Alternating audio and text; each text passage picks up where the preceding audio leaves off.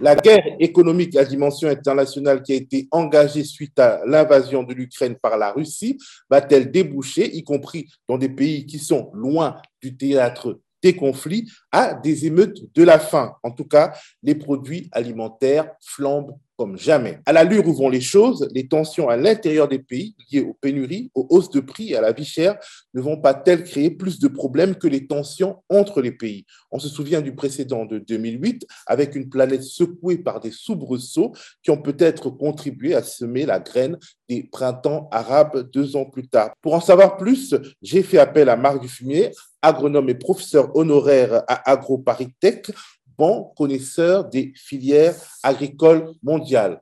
Bonjour Marc Dufumier. Bonjour. Est-ce qu'on peut déjà évaluer le niveau de flambée des prix alimentaires auxquels feront face les consommateurs en Europe et ailleurs dans le monde suite à la guerre d'Ukraine? Alors, soyons très clairs, on peut déjà regarder cette flambée des prix. Hein. Le prix euh, des céréales a plus que doublé, là, en quelques instants. On en est aujourd'hui pour ce qui est du blé, puisque vous savez très bien que la Russie et l'Ukraine sont des exporteurs de blé, donc c'est un petit peu la référence. Ben, on est passé aujourd'hui à 400 dollars la tonne. Nous étions encore il y a quelques mois à autour de 200 dollars la tonne. Donc effectivement, pour tous les consommateurs, les consommateurs urbains, que ce soit en Europe ou que ce soit dans les pays du Sud, en Afrique, les consommateurs urbains vont découvrir ben, que le pain, le pain va coûter plus cher. Et Donc le, prix du pain pourrait doubler oui, le prix du blé a doublé sur les marchés internationaux. Il faut savoir que quand on dit le prix du blé double sur les marchés internationaux, c'est sur les marchés à terme, c'est-à-dire des gens qui achètent des droits à se faire livrer du blé à tel endroit dans le monde, et ça peut être évidemment en Afrique, à tel prix et à tel terme, à telle date. Eh bien, ce blé qui sera livré dans quelques mois, eh bien déjà, déjà a coûté le double de ce qu'il était il y a euh, à peine un mois. Hein. Donc euh, oui, et effectivement, on peut craindre des événements un peu comme en 2008, à savoir que notamment les consommateurs urbains vont vivre très durement l'accroissement du prix du pain. Alors, y a-t-il des substituts pour les consommateurs urbains à cette consommation de pain? Ben, Malheureusement, effectivement, dans beaucoup de pays, là où, là où prédominait une agriculture manuelle, beaucoup de paysans ont abandonné la culture du mil, du sorgho, de l'igname, du manioc et autres, et sont devenus de plus en plus mangeurs de pain. Et là, effectivement, faut craindre pour les consommateurs urbains qu'il soit difficile de trouver des produits de substitution, y compris dans les produits locaux, pour éviter euh, d'avoir faim. Alors, il faut savoir aussi que, en temps ordinaire, c'est plutôt la paysannerie qui a faim aujourd'hui dans le monde, c'est-à-dire qui ne parvient pas étant en concurrence avec précisément les blés d'Ukraine, les blés de Russie, les blés des États-Unis, les blés de l'Europe. Beaucoup de paysans, eux, ont régulièrement faim parce qu'ils ne parviennent pas à être compétitifs avec les importations de céréales à bas prix, et en particulier évidemment le blé, n'ont pas pu s'équiper, n'ont pas pu produire davantage, et précisément, telle est la situation d'un très grand nombre de pays du Sud, l'Afrique en particulier, à savoir une paysannerie qui n'a pas pu s'équiper pour produire davantage, des consommateurs qui sont devenus de plus en plus dépendants d'importations en provenance d'Ukraine, de Russie, des États-Unis et de l'Europe. Et effectivement, ce n'est pas en un tour de main que les paysans pourront produire plus de mille de sorgho, de manioc et et que les consommateurs urbains vont avoir accès à de la nourriture. Donc, il ne faut pas exclure effectivement qu'il y ait des gens qui aient faim, avec y compris peut-être des émeutes. Et comme toujours dans ces moments-là, la question de savoir si les urbains qui habitent parfois des bidonvilles, hein, pour les plus pauvres d'entre eux, est-ce qu'ils vont retourner à la campagne, retrouver voir les parents et cultiver avec eux Ce mouvement a été très rarement observé et de toute façon, pour retrouver une plus grande souveraineté alimentaire, c'est un processus qui ne peut être que très long. Oui, il y a beaucoup à craindre de ce qui est en train de se passer aujourd'hui en Ukraine et en Russie. Donc, en gros, euh, euh, les, consommateurs européens et américains, dont les, États euh, décident en gros des sanctions, ils sont un peu plus à l'abri ou beaucoup plus à l'abri que les consommateurs du Sud et du tiers-monde. Alors, pour ce qui est des agriculteurs français, figurez-vous, les grands céréaliers, puisque la France est excédentaire hein, en blé, et notamment en blé tendre pour faire du pain, eh ben, les quelques grands propriétaires, grands exploitants céréaliers en France, peuvent à la limite presque se réjouir de pouvoir vendre sur les marchés internationaux un blé deux fois plus cher. Mais le problème, c'est qu'ils découvrent aussi au même moment que le coût des engrais azotés de synthèse. Vous savez, il faut de l'ammonitrate, il faut de l'urée, il faut du sulfate d'ammonium pour fertiliser les céréales pour qu'elles aient une teneur en protéines suffisante. Et bien là, figurez-vous, pareil, le prix des carburants fossiles qui sert à produire les engrais azotés de synthèse, et bien alors lui, c'est plus que doublé, ça a triplé. Et du coup, je vais même vous dire parfois, pour ce qui est par exemple un urée importé d'Égypte, l'urée étant un engrais azoté, on en est aujourd'hui à 1000 dollars la tonne, alors qu'on en était encore qu'à 200, 250 il y a encore très peu de temps. Donc les coûts de production pour les agriculteurs qui pratiquent une agriculture un peu chimisée, et notamment avec un grand emploi d'engrais azotés de synthèse, alors là, les coûts de production vont s'accroître dans des proportions considérables. Mais toute proportion gardée, c'est un peu vrai aussi dans les pays du Sud et en Afrique en particulier. Alors là, je ne parle pas tant du mil, du sorgho, du manioc et d'igname, mais les producteurs de riz dans les périmètres irrigués, ce riz peut donner des rendements très élevés, c'est vrai parce qu'il y a l'irrigation, mais c'est aussi parce qu'on leur apporte beaucoup d'engrais azotés de synthèse et de produits phytosanitaires qui sont produits avec des énergies fossiles, du gaz naturel russe en particulier, et du coup leur coût va s'accroître. Et dans un certain nombre de pays du Sud où l'aliment de base, ce n'est pas le pain, mais le riz, hein, je veux dire, c'est un peu les deux céréales auxquelles se sont accoutumées un très grand nombre de populations pauvres dans les pays, dans les villes en particulier, dans les bidonvilles, eh bien effectivement, on peut craindre que ça va devenir très cher globalement, euh, euh, je voulais vraiment insister sur est-ce qu'il y aura une sorte de, déconnexion des souffrances? C'est-à-dire, euh, on nous a déjà promis ici en France, en Europe, une forte inflation, une augmentation des prix alimentaires et une augmentation des prix de l'énergie. D'ailleurs, des prix de l'énergie qui peuvent aussi affecter les prix alimentaires.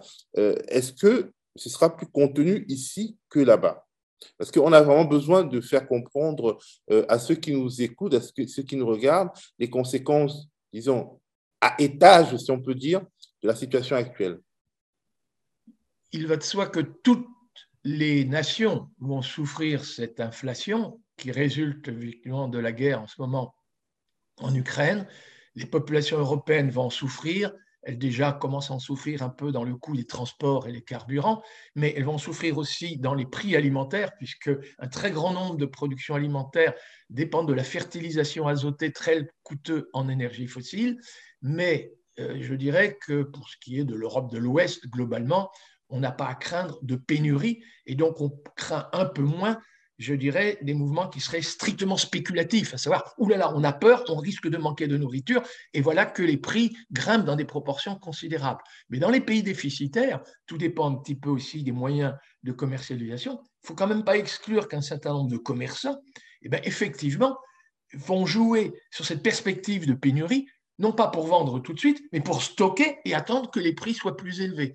Donc oui, il y a quand même des craintes bien supérieures dans les pays du Sud déficitaires et où éventuellement il y a un commerce en situation de monopole que dans les pays, je dirais, d'Europe de l'Ouest, où globalement, c'est vrai, les prix vont monter, mais cette perspective de pénurie angoissante, euh, on a quand même, comme nous sommes excédentaires, on a peu de chances de le vivre tel quel. Alors, euh, l'augmentation des prix alimentaires euh, liés à la, guerre en Ukraine, manifestement, s'additionne à une augmentation des prix alimentaires qui avait déjà été enregistrée avant. Quelle était l'origine de, de, cette inflation alimentaire qu'on sentait déjà avant tout cela alors, c'est vrai que les prix alimentaires, là, ils viennent de grimper, hein, ils ont quasiment doublé en quelques temps, mais déjà, il y avait une hausse qui était perceptible là, au cours de l'année dernière. Je pense que c'est quand même lié effectivement à des coûts de production et dans lesquels il y a quand même les coûts déjà de l'énergie. Hein. C'est-à-dire qu'y compris en France, le prix des carburants a augmenté, pas seulement là au cours des dernières semaines, mais commençait déjà avant. Alors là, le prix de l'énergie, je dirais précédemment, avant cette guerre, c'était plus, je dirais, des négociations au sein même de l'OPEP, ou parfois même entre l'OPEP, l'organisation des pays d'exportateurs de pétrole, hein, et parfois en relation, en accord avec la Russie, qui consistait précisément à limiter l'offre pour faire monter les prix. Hein, ça, ça quand même, c'est pas nouveau, c'est pas du tout nouveau hein, le fait que les prix de l'énergie, on parle plus du pétrole que du gaz naturel, fluctuent en fonction d'éventuels accords ou de désaccords au sein de l'organisation des pays exportateurs de pétrole. Mais là maintenant, avec la guerre, évidemment, ça se rajoute la perspective de, de, pénurie de céréales et de difficulté d'importer le gaz naturel vers l'Europe de l'Ouest. Prenez les Français, les engrais azotés de synthèse, hein, l'urée, nitrate, les sulfates d'ammonium ne sont plus produits en France. D'ailleurs, pour très peu, l'usine de Toulouse a explosé. Nous n'avons plus de gaz de lac, hein, donc de gaz naturel fossile. Et même si nous importons nos engrais azotés d'Allemagne, bah, précisément, les engrais azotés qui nous viennent d'Allemagne sont produits pour l'essentiel avec du gaz naturel russe. Alors ça, quand même, là, c'est une situation nouvelle, même si pour l'instant, le robinet de gaz naturel ne s'est pas bloqué. Donc il faut être clair, la hausse des prix, c'est des gens qui anticipent le fait qu'avec la guerre, il va y avoir des robinets, euh, que les, gazoducs dirigés vers l'Allemagne vont sans doute être peut-être pas complètement fermés, mais en tout cas d'un débit réduit, comme une pression économique. en fait, les prix, c'est un peu des gens qui anticipent, je dirais, le fait de la guerre. C'est ce qu'on appelle les spéculations sur les marchés à terme. Est-ce que justement, avec euh, cette guerre et, euh, l'explosion des prix qui est à la fois lié à des contraintes matérielles et à, des réalités spéculatives, est-ce qu'on ne va pas vers des achats euh, de pays à pays? Est-ce qu'on ne peut pas imaginer que des pays, pour sécuriser leurs approvisionnements, aillent baiser la babouche de Vladimir Poutine euh, dans les, mois euh, à venir pour acheter directement et non via les mécanismes de marché du blé ou même d'autres denrées alimentaires? Alors d'abord, il faut déjà savoir que ça existait déjà. Hein. Quand la France était fière de pouvoir exporter du blé, par exemple, vers l'Algérie, vers l'Égypte, en fait, la France vendait son blé à un prix inférieur, enfin assez bas, inférieur en tout cas à quand la France exporte au sein de l'Union européenne. Parce que précisément l'Égypte et l'Algérie, pour parler comme ça, eh ben, mettaient en concurrence les blés français avec des blés ukrainiens et des blés russes. Le vrai problème encore, c'est est-ce qu'on pourra, vous savez, le port d'Odessa, là, qui a deux doigts de tomber, était un principal port pour l'exportation, c'est-à-dire la logistique était parfois en plus en Ukraine qu'en Russie. Et du coup, effectivement, on peut craindre avec la guerre que cette logistique à l'export des blés ukrainiens et russes soit considérablement ralentie. Et donc, même si les pays du Sud déficitaires aujourd'hui, je prends l'Algérie et l'Égypte comme exemple, hein. mais s'ils veulent s'approvisionner en blé moins cher et s'adresser directement à ces deux puissances, bah oui, ben peut-être faudrait-il que ces deux puissances céréalières ne se fassent pas la guerre. Alors, est-ce que euh, euh, finalement, il n'y a pas une sorte d'ironie euh, au fait que le pays le plus en pointe sur les sanctions économiques sont les États-Unis et aussi le pays, un des pays en tout cas, qui a le moins à craindre des effets de ces sanctions sur sa propre économie par rapport à des pays d'Europe ou par rapport à des pays d'Afrique, d'Afrique du Nord et d'Afrique subsaharienne Très clairement, hein, on voit bien que la dernière euh, décision prise aux États-Unis, qui a été de dire ben, on va cesser d'importer tout pétrole en provenance de Russie, eh ben, va très peu affecter, va quand même affecter, mais assez peu euh, l'économie des États-Unis qui dispose elle-même de ressources d'énergie fossile. Donc euh, les États-Unis peuvent faire ça. Y compris, je pense que cette décision, elle est aussi une invitation à l'Europe de faire ça qui, elle, est beaucoup plus dépendante. La France, un peu, l'Allemagne, beaucoup, mais parfois la France, beaucoup, parce qu'elle importe des engrais azotés de synthèse en provenance d'Allemagne. Hein. Donc, tout ça, quand même, se tient. Finalement, on est dans un, même, un seul et même marché mondial. Et les pays les plus affectés, il y a tout à craindre, effectivement, soit les produits du Sud, et en particulier l'Afrique, l'Afrique du Nord, l'Afrique subsaharienne, hein, pour être très clair.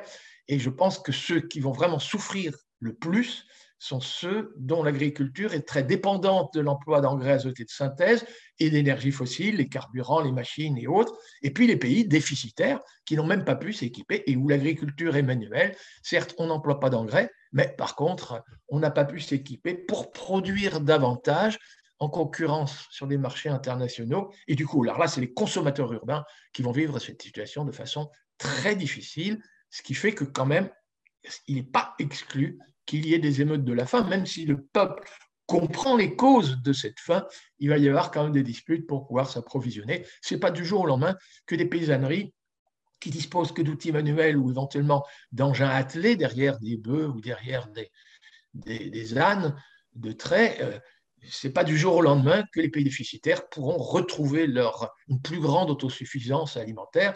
Quand vous êtes spécialisé à, exporter du café, du cacao et autres, eh bien, écoutez, avec les revenus du café et du cacao, les pays ne pourront pas importer les céréales. Euh, alors, à une nuance peut-être près, c'est qu'autant les prix du blé ont monté, on observe pour l'instant que les prix du riz n'ont pas encore augmenté dans les mêmes proportions. C'est-à-dire les pays où, le demi et du sorgho, je, pense le Sénégal, hein, le, plat national, le, riz au poisson, c'est vrai que les cours du riz, pour l'instant, ne suivent pas la même montée des prix que le blé. Il ne faut pas exclure qu'une partie des populations pauvres en ville, pour avoir leur ration calorique, hein, l'énergie alimentaire qui leur permet d'aller se déplacer, d'aller au travail, eh plutôt que de consommer du pain, vont manger davantage de riz. Mais comme ça, ça va quand même être difficile. Je crois qu'il faut, il faut être prudent, ça va être très difficile.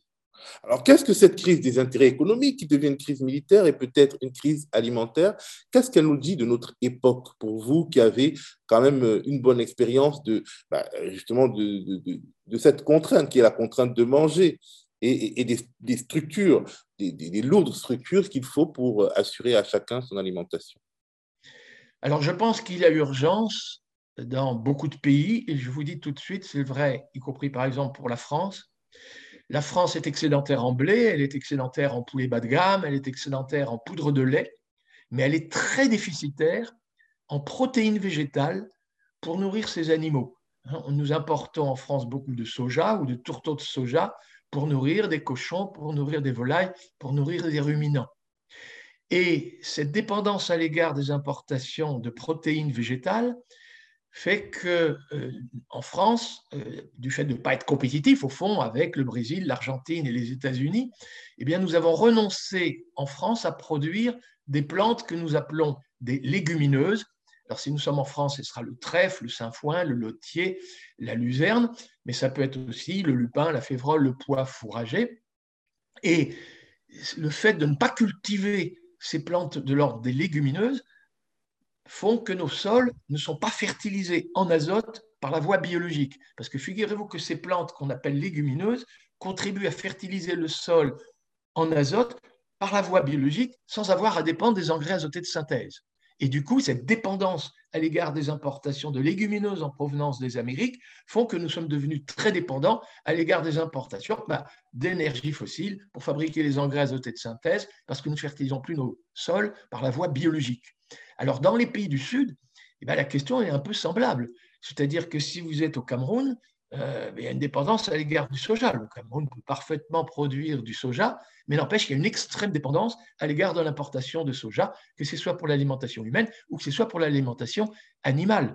Éventuellement, vous me direz, au Sénégal, il y a l'arachide, qui est une légumineuse aussi, qui contribue un peu à fertiliser le sol en azote, avec un petit défaut parfois, c'est qu'on arrache l'arachide en début de saison sèche, quand arrive le vent, l'armatan, et qui envoie la terre vers les océans, ce n'est pas forcément génial. Mais en Afrique, on connaît aussi un certain nombre de légumineuses. Ça peut être le niébé, ça peut être le pois Congo, le pois d'Angole, hein, on disait autrefois. Et cette dépendance aussi des pays africains à l'égard des légumineuses, il est quand même là aussi très élevé. Et du coup, c'est un peu pour ça que parfois, quand on dit qu'il faut moderniser l'agriculture en Afrique, ben, les gens disent faites un peu comme euh, l'Europe, euh, mettez des engrais azotés de synthèse. En fait, c'était, y compris en France, en Europe de l'Ouest, une erreur. Et je trouve qu'on a eu tort parfois de promouvoir cette erreur dans un grand nombre de pays euh, d'Afrique, Afrique du Nord. Alors c'est clairement là l'Algérie, le Maroc et la Tunisie, mais aussi Afrique subsaharienne. Est-ce que justement, euh, cette crise euh, euh, des prix alimentaires liée à une crise militaire n'est pas à mettre en relation avec les tensions sur les prix que l'on a observées quand il y a eu la crise du Covid? Est-ce que finalement, ce n'est pas tout cela des appels à, produire en circuit court et, à développer une sorte de résilience euh, économique et alimentaire euh, dans chaque pays, en tout cas dans chaque espace économique un peu euh, compact, plutôt que de s'en remettre au, au, circuit logistique de la mondialisation. Alors, pour, pour être très clair, je pense que ce sont toutes les nations du monde qui ont intérêt à gérer, j'allais dire en circuit court, hein, mais ce qu'on appelle la photosynthèse, vous savez, la plante qui intercepte l'énergie solaire pour fabriquer de l'énergie alimentaire, Le cycle de l'azote, dont je vous parle beaucoup en ce moment, c'est les légumineuses qui sont capables, avec, avec l'aide de microbes, mais d'intercepter l'azote de l'air, de fabriquer des protéines pour l'alimentation humaine et animale sans avoir recours aux engrais azotés de synthèse et donc sans avoir beaucoup recours aux énergies fossiles. Je pense que cette gestion, je dirais en circuit court de ce qu'on appelle la photosynthèse, le cycle du carbone, les légumineuses, le cycle de l'azote en circuit court, y compris en associant étroitement l'agriculture et l'élevage, parce que vous savez que quand des animaux urinent, ben, il y a une partie de l'azote que les animaux ont mangé, mais qui repart avec les urines. Si vous mettez les animaux sur la paille, vous avez un bon dosage de carbone de l'urine, de carbone de la paille de la céréale, ça s'appelle faire du fumier, vous fertilisez vos sols, sans au fond avoir recours à beaucoup d'engrais azotés de synthèse et sans trop dépendre d'énergie fossile et sans trop dépendre d'importation d'aliments depuis l'étranger. Et je crois que en Europe, on a commis cette erreur parce qu'elle a commencé plutôt après la guerre mondiale, quand on a commencé à essayer de se protéger des céréales nord-américaines.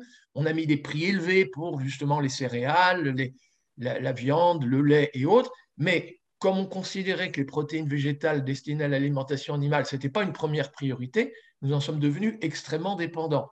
La grande erreur qu'a fait l'Europe, c'est précisément quand elle est devenue excédentaire et quand elle a commencé à subventionner ses exportations de céréales, c'est-à-dire faire du dumping et lui contribuer à appauvrir encore davantage les paysanneries qui travaillent à la main dans les pays du Sud. Alors là, nous avons commis une très grave erreur. Nous aurions dû arrêter de vouloir exporter à bas prix et par des subventions nos excédents de produits bas de gamme et produire par nous-mêmes plus de protéines végétales. Mais alors évidemment, dans les pays du Sud déficitaires, la question est encore effectivement bien plus cruciale, mais il ne faut pas désespérer. D'un point de vue strictement technique, oui, il existe des techniques qui permettent aux populations, même celles qui aujourd'hui travaillent encore à la main et à la traction animale, d'accroître les rendements à l'unité de surface. Hein. Donc je ne parle pas d'une agriculture qui exigerait de déforester encore la forêt congolaise ou ailleurs, hein, mais d'accroître les rendements à l'hectare avec toujours cette idée de gérer en circuit court la photosynthèse, la plante qui intercepte l'énergie solaire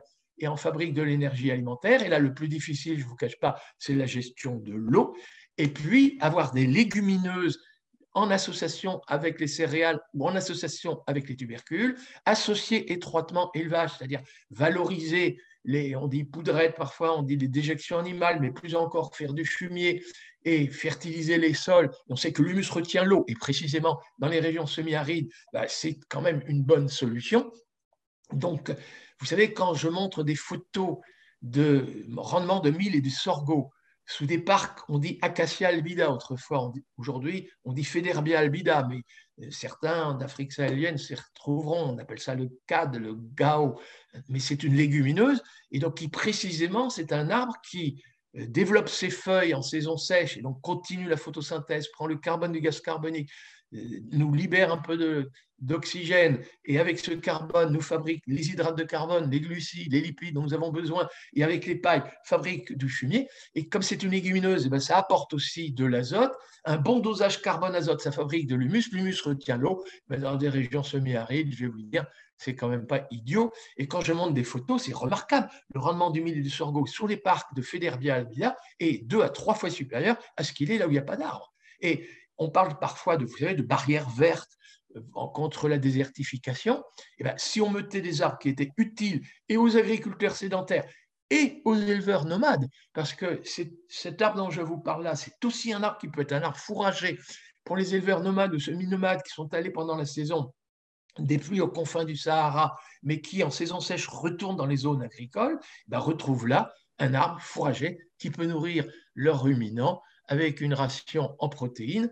Et d'ailleurs, ce sont ces troupeaux aussi qui contribuent à réensemencer les terres agricoles avec cet arbre. On peut vraiment jouer des solutions gagnant-gagnant, pas toujours jouer l'opposition agriculteurs sédentaires, éleveurs nomades dans les régions sahélo-soudaniennes. Et il y a des solutions techniques gagnant-gagnant. Mais effectivement, ça présuppose que les agriculteurs soient correctement rémunérés, c'est-à-dire qu'ils ne soient pas mis en concurrence avec les excédents de céréales de, c'est ce que nous aurions dû faire. Hein. Aujourd'hui, là, effectivement, les céréales sont très chères, mais les raisons pour lesquelles les paysanneries n'ont pas pu s'équiper, n'ont pas pu avoir des charrettes pour transporter du fumier, pour transporter des bouses, pour transporter des pailles, les raisons pour lesquelles ils n'ont pas pu épargner, investir et sont restés euh, peu équipés, c'est qu'ils étaient concurrencés avec des céréales qui étaient à l'époque produites à très bas coût dans les pays d'agriculture industrielle, pas seulement en Europe, hein, l'Ukraine, la Russie, les États-Unis et, dans d'autres, quelques autres pays aussi.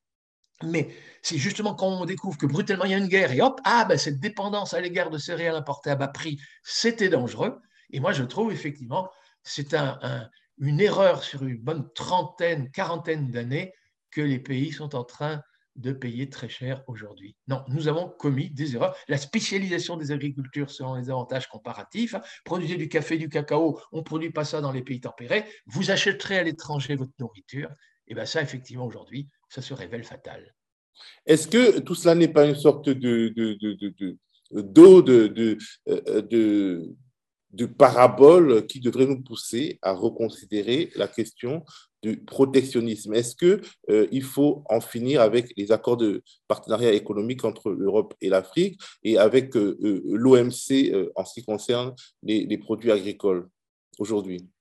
Alors, pour être très clair, ce qu'on appelle libre-échange, vous savez, la théorie du libre-échange, c'est ben, on, on met le moins d'entraves à la circulation des produits à l'échelle mondiale d'un pays à un autre, et du coup le pays qui présente quelques désavantages, soit écologiques, soit économiques, manque d'infrastructures portuaires et autres, enfin en tout cas pour produire lui-même sa nourriture, eh ben, on a dit exporter, et du coup chaque pays va se spécialiser selon ses avantages compétitifs. Alors là aujourd'hui on découvre c'est une extrême, extrêmement grave erreur, parce que même avant la guerre euh, en Ukraine, soyons clairs, les gens qui produisaient du café, du cacao, de la vanille, des bananes à l'export en espérant être correctement rémunérés, ben, je vais vous dire, beaucoup de pays ont fait ça, ont obéi. On appelait ça les plans d'ajustement structurel. Il y a une époque, c'était aussi un peu la règle quand on négociait avec le Fonds monétaire international ou avec la Banque mondiale un réchonnement de la dette extérieure. Il y avait comme condition, ben, écoutez, ne mettez plus d'entraves à l'importation de produits vivriers,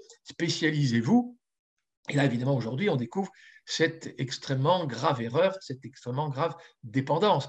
Mais je dirais, bah, écoutez, la Côte d'Ivoire a fait ça, le Cameroun a fait ça, le Congo a fait ça, mais l'Indonésie a fait ça, la Malaisie a fait ça, le Costa Rica a fait ça, le Brésil a fait ça, ils ont tous fait ça. Et donc tous ces agriculteurs qui travaillent à la main qui ne sont pas en concurrence avec des moissonneuses-batteuses. On continue de récolter partout le café, le cacao à la main. Mais on est arrivé évidemment à une surproduction mondiale de ces produits, souvent d'ailleurs des produits issus des cultures arborées, hein, l'arbre, l'arbuste, le café, le cacaoyer et autres. Et eh ben, même s'ils ne sont qu'en concurrence qu'entre producteurs qui travaillent à la main, et eh ben, la surproduction mondiale est arrivée et les cours de ces produits-là ben, se sont effondrés et ne cessent de s'effondrer que quand ça rémunère moins que le manioc, moins que l'igname, moins que le sorgho, moins que le mil. Parce que finalement, les gens commencent à renoncer à faire ces productions en question que quand ça rémunère moins que le vivrier. Et ça veut dire qu'on est aussi mal rémunéré avec du café et du cacao qu'en produisant du manioc, de l'igname, du mil, du sorgho. Donc, c'était une farce. C'était une énorme farce. Et parler de libre-échange, quand les écarts de productivité sont de 1 à 200, Savez-vous que quand il y a deux sacs de riz qui se vendent au même prix sur le marché mondial, un sac de riz, par exemple, en provenance de Casamance, sud Sénégal, vendu au même prix qu'un sac de riz qui vient de l'Arkansas, la France avec la Camargue exporte peu de riz, mais ces deux sacs de riz qui vont se vendre au même prix sur le marché mondial, savez-vous qu'il y a 200 fois plus de travail agricole dans le sac de riz de cette femme qui a repiqué le riz à la main et qui a récolté à la faucille que le sac de riz d'à côté qui a été produit aux États-Unis avec un tracteur à forte puissance, un semoir rotatif et récolté à la moissonneuse batteuse. On est très loin de la concurrence libre et non faussée. Alors, on dit concurrence libre, mais parler de libre et d'être libre, liberté, quand vous êtes 200 fois moins compétitif, vous devez vendre au même prix alors que vous avez travaillé 200 fois plus, ça veut dire que vous êtes libre d'accepter une rémunération 200 fois inférieure à celle du concurrent. Si on veut une explication à la pauvreté dans les pays du Sud, si on veut une explication sur pourquoi tant d'agriculteurs quittent l'agriculture pour rejoindre les villes avec euh, pas toujours les emplois en nombre suffisant, hein, c'est parfois des bidonvilles, si on veut comprendre cette pauvreté là en question, celle des paysans qui n'ont pas pu s'équiper parce que pas compétitifs, celle maintenant des urbains qui ont rejoint les bidonvilles et qui craignent effectivement, eux, très durement la hausse des prix des céréales, je pense qu'appeler ça libre et évoquer la liberté pour des choses de ce genre, effectivement, je pense qu'on a été trompé. Alors c'est peut-être quand même au sein de l'OMC que l'on peut renégocier ça. Et là, éventuellement, je ne vous cache pas que l'Europe pourrait jouer un rôle important, pourrait dire très clairement, surtout après avoir signé les accords de Paris, vous savez, de la COP 21 sur le réchauffement climatique, il serait d'intérêt de l'Europe de dire aux Amériques, écoutez, nous, on vous demande, on va d'abord cesser, nous, Européens, de vouloir exporter à bas prix je parle en temps ordinaire, hein, parce que les prix sont élevés avec la guerre en question, hein. mais nous aurions fait ça en tout cas. On cesse de faire du tort au pays du Sud en subventionnant nos exportations. Non seulement on est 200 fois plus compétitif à l'heure de travail, 200 fois plus productif à la journée ou à l'heure de travail, mais en même temps on subventionne. Ça, on va arrêter ce cirque, mais on va demander en échange à l'OMC de pouvoir se protéger des soja, tourteaux de soja en provenance des Amériques. Et en échange de quoi On n'impose pas aux pays du Sud des accords de partenariat économique dits du libre-échange. C'est-à-dire on autorise évidemment les pays du Sud à se protéger de nos excédents. D'ailleurs, on va produire moins d'excédents, on va libérer des terrains pour produire des légumineuses. Ça, c'était négociable. Je parle d'avant, juste avant la guerre, c'était négociable à l'échelle de l'OMC, parce que malgré tout ce dogme du libre-échange, il est quand même remis en cause dans un très grand nombre de pays. Et vous savez, même au Brésil, le Brésilien qui désherbait ses champs, qui a été remplacé par du désherbant. Aujourd'hui, il est dans les bidonvilles. Et lui ne peut pas manger le maïs et le soja que le Brésil exporte pour nourrir des cochons français ou néerlandais. C'est-à-dire que même le peuple brésilien a perdu. Alors évidemment, les grands exportateurs, eux, mais ça, c'est des milliers d'hectares, eux ont gagné de l'argent. Mais le Brésilien commun qui a été remplacé par une machine ou un désherbant, lui aussi préférerait que son pays ait une souveraineté et que tout le monde puisse manger plutôt que de travailler dans l'agriculture pour nourrir des cochons français. Donc, c'est vraiment euh, tous les peuples. Et ça, c'est négociable aujourd'hui à l'OMC, notamment en mettant en avant le, la contribution de l'agriculture, des agricultures mondiales au réchauffement climatique. Parce que ces formes d'agriculture inspirées de l'agroécologie dont je vous parlais tout à l'heure sont aussi celles qui émettent le moins de protoxyde d'azote, qui émettent le moins de gaz carbonique, c'est-à-dire qui contribuent moins à la déforestation. Et vous savez que le, protoxyde d'azote, qui est 298 fois plus réchauffant que le gaz carbonique, est un gaz qui est émis quand on pas les engrais azotés de synthèse. Donc, retrouver une fertilisation biologique de nos sols, et eh bien, effectivement, c'est contribuer au réchauffement climatique qui est dans la hiérarchie des, lois, enfin des accords internationaux, eh bien, les traités internationaux, comme l'accord signé et ratifié après la COP 21, ben, ça prévaut sur des accords commerciaux. Il y aurait évidemment un procès à l'organisme des règlements des différends si l'Europe faisait ça, ou si l'Europe avait fait ça, il y aurait eu un procès. C'était deux ans, trois ans de marchandage, mais l'Europe aurait eu toutes les chances de gagner. Et si l'Europe avait eu toutes les chances de gagner, je vous dis tout de suite, les pays d'Afrique subsaharienne aussi auraient énormément gagné à ne pas être soumis à la concurrence ah. des céréales et des produits bas en provenance d'Europe. En tout cas, c'est passionnant ce que vous dites. Et dans une France en période électorale où on ne parle que d'immigration, euh, ça permet aussi de comprendre pourquoi la paysannerie d'Afrique rejoint les villes et puis euh, pourquoi les urbains d'Afrique essaient de rejoindre l'Europe, y compris en risquant leur vie euh, via la Méditerranée. alors, sans vouloir jouer les devins ou les petits, quels sont les pays les plus directement menacés aujourd'hui par des émeutes de la faim? Est-ce qu'on peut en faire une liste, une typologie? J'aurais envie de dire que pour ce qui est des émeutes, hein, à proprement parler, plus que de faire une typologie des pays, c'est une typologie des régions, c'est les populations urbaines qui vont vivre la hausse des prix du fait de leur dépendance, hein, puisque tous ne cultivent pas, ou même s'ils ont un petit jardin en ville, c'est très peu. Et effectivement, des villes, imaginez, Lagos par exemple, mais ça peut être Port-au-Prince en Haïti, ça peut être euh, même aux Philippines, hein, je vais vous dire, ça peut être extrêmement grave. Et donc les populations urbaines vont être les premières à souffrir de, cette hausse des prix, parce que notamment quand on perd les emplois, c'est aussi toutes ces villes où prédominent des bidonvilles. C'est-à-dire que même un pays exportateur comme le Brésil, je disais tout à l'heure, ben, il peut y avoir des émeutes de la faim. Hein. Il ne faut vraiment pas l'exclure. En 2008, hein, on avait vu ça. évidemment, il y en avait eu au Cameroun, hein, il y en avait eu euh, en Haïti, mais il y en avait eu y compris dans certains pays d'Asie qu'on dit pourtant déjà un peu plus à l'aise. Hein. N'oubliez pas, à Java, en Indonésie, il y avait eu des émeutes de la faim et des répressions considérables, alors que c'est des pays pour lesquels, en règle générale, on se dit moins inquiet du point de vue de l'autosuffisance alimentaire, eh bien non, on peut exporter de l'huile de palme et ne pas trouver des revenus suffisants, en tout cas les paysanneries pauvres, et surtout ceux des bidonvilles. Les gens des campagnes, je dirais, vont un peu moins souffrir, ils vont souffrir, mais il y a quand même les ressources. Alors là, au risque de travailler plus pour manger plus, hein, enfin, pour parvenir à manger quand même correctement, même quand vous êtes à la main, en général, vous essayez de tout faire, tout faire pour ne pas trop souffrir. Et c'est rarement dans les campagnes qu'apparaissent les émeutes de la faim, c'est plutôt dans les villes, dans les grandes villes et dans les grandes villes où il y a énormément de bidonvilles et de gens sans emploi. Là, là, là, il va y avoir vraiment des dégâts. Merci beaucoup, Monsieur euh, Fumier. C'était un plaisir de, parler avec vous de toutes ces questions. Très bien. Ben, écoutez, merci. Ce fut un plaisir pour moi. Et donc, bonne continuation. Merci.